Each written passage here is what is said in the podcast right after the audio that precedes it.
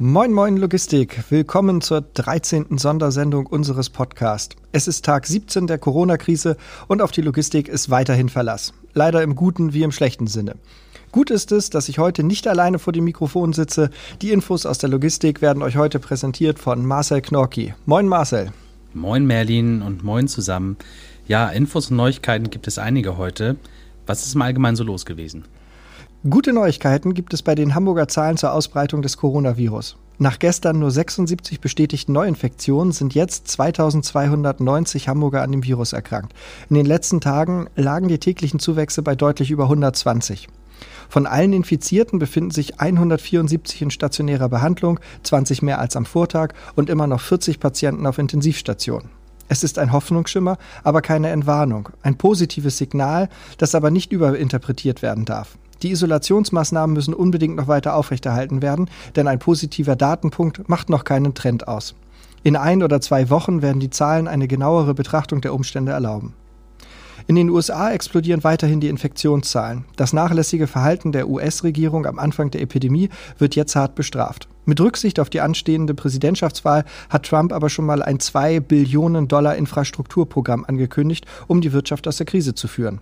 Derselbe Plan, damals nur mit dem halben Budget, stand schon vor der letzten Wahl im Raum. Umgesetzt wurde davon bisher nur sehr wenig. Der Verband der Familienunternehmer in Deutschland schlägt Alarm. Ein Drittel der befragten Mitglieder hat Anträge auf Kurzarbeit eingereicht, ein weiteres Drittel plant das in absehbarer Zeit zu tun. Hier zeigt sich, die Rettungsschirme von Bund und Ländern gehen schnell auf, haben aber ein Mittelstandsloch. Da mutet es wie Hohn an, dass Finanzminister Scholz zwei Milliarden Euro Förderung für Startups in Aussicht gestellt hat. Da fragt man sich doch, was genau bedeutet eigentlich Risikokapital?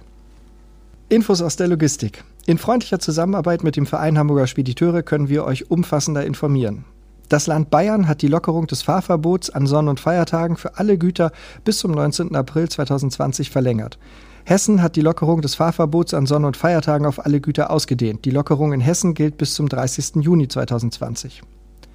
Gestern hat die EU-Kommission neue praktische Leitlinien veröffentlicht, mit denen sichergestellt werden soll, dass mobile Arbeitskräfte in der EU und insbesondere diejenigen, die in systemrelevanten Funktionen gegen die Coronavirus-Pandemie kämpfen, an ihren Arbeitsplatz gelangen können. In den Leitlinien werden Arbeitskräfte mit systemrelevanten Aufgaben aufgeführt, für die die Wahrung der Freizügigkeit in der EU als wesentlich erachtet wird. Die Liste in diesen Leitlinien ist nicht erschöpfend. Explizit aufgenommen sind aber auch Arbeitskräfte im Verkehrssektor sowie Menschen, die in der Lebensmittelbranche tätig sind. Die EU-Kommission fordert die Mitgliedstaaten mit Nachdruck dazu auf, spezielle unbürokratische Schnellverfahren einzuführen, damit ein reibungsloser Grenzübertritt für diese Grenzgänger gewährleistet ist. Dies schließt verhältnismäßige Gesundheitskontrollen ein. In den Leitlinien wird zudem klargestellt, dass die Mitgliedstaaten über die genannten Berufsgruppen hinaus Grenzgängern generell den Grenzübertritt für ihre Arbeit gestatten sollen, wenn die Beschäftigung in dem betreffenden Bereich im Aufnahmemitgliedstaat weiterhin erlaubt ist. Die Mitgliedstaaten sollten Grenzgänger und einheimische Arbeitskräfte gleich behandeln. Marcel, wie schaut es mit den Erfahrungen aus unserer Dispo und von unseren Partnern aus? Ja, unsere innerdeutschen teilen Komplettladung melden. Kurzarbeit wird langsam ein Thema bei allen Hamburger Speditionen für April und Mai. Des Weiteren starten einige jetzt mit den Homeoffice-Möglichkeiten. Bei uns sind seit 16 Tagen knapp 75 Prozent der Mitarbeiter im Homeoffice. Die ersten Erfahrungen sind gut. Die Maßnahmen zum Schutz, einmal Handschuhe und Mundschutz, sind für Fahrer mittlerweile zur Normalität geworden. Nach wie vor schwierig gestaltet sich die Situation rund um Hygiene, Versorgung der Fahrer. Es sind noch immer einige Raststätten geschlossen. Es gibt einige Meldungen, dass es Fahrern untersagt wurde, bei Versendern die Toiletten zu benutzen. Dafür wurden aber Dixie-Toiletten für Fuhrpersonal aufgestellt, welche jedoch in katastrophalen Zuständen sind. Auftragslage ist nach wie vor unterschiedlich. Es gibt ein Überangebot an Laderaum. Die üblichen bekannten schwarzen Schafe der Branche nutzen das bereits gnadenlos aus und zahlen niedrigste Frachtraten jenseits von Gut und Böse. Dazu später mehr. Containertransporte. Die Lage im Port Westhäfen hat sich verbessert. In Hamburg leider immer noch nur wenige Container, die bereit zur Abnahme sind, beziehungsweise denen die Anlieferung sichergestellt ist. Der Export ist unverändert. Es herrscht ein extremer Überschuss an Transportraum. Express- und internationale Verkehre. Auftragszahlen sehr niedrig. Gerade österreichische Logistiker haben den Betrieb runtergefahren. Heterogenes Bild von Wartezeiten an den Grenzen und von kaum Wartezeit bis hin zu mehreren Stunden. Grenzabfertigungen zur Schweiz dauern extrem lang. Grenzübertritte mit leeren Fahrzeugen oftmals nicht möglich. Daraus resultieren dann Probleme bei der pünktlichen und auftragskonformen Abnahme oder Anlieferung. Sehr viel Frachtraum vorhanden.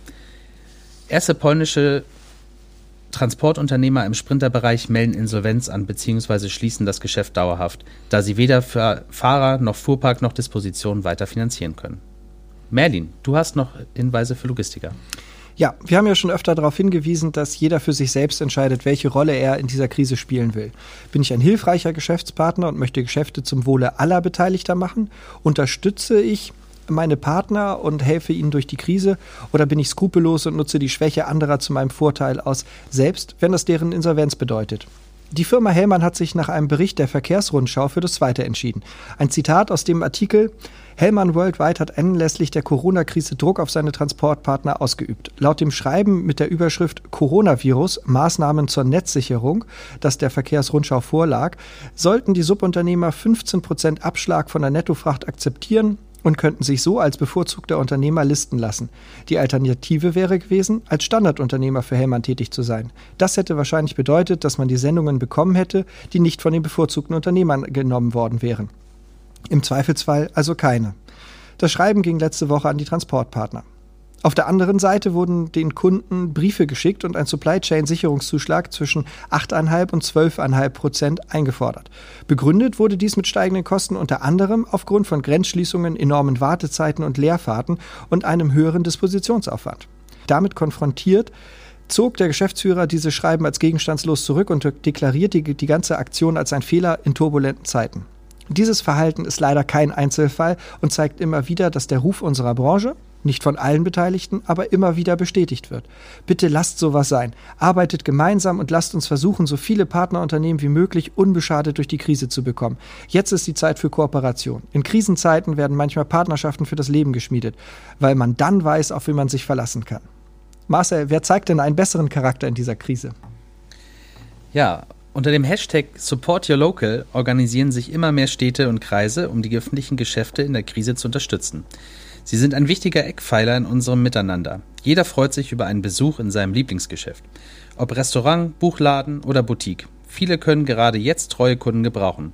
Schaut mal im Internet, wen ihr vielleicht unterstützen könnt. Besonderer Dank geht heute an alle kleinen und großen Helden im Isolationsalltag. Jeder, der seine Nachbarn mit Einkäufen unterstützt, Open-Air-Kino im Innenhof organisiert, aufmunterte Zettel im Treppenhaus anklebt oder einfach regelmäßig bei Menschen anruft, um deren Einsamkeit zu nehmen. Ihr zeigt, dass unsere Gesellschaft mehr kann. Schaut, wie einfach es sein kann, ein kleiner Held zu sein. Bleibt entspannt und kommt gut durch den Tag. Tschüss.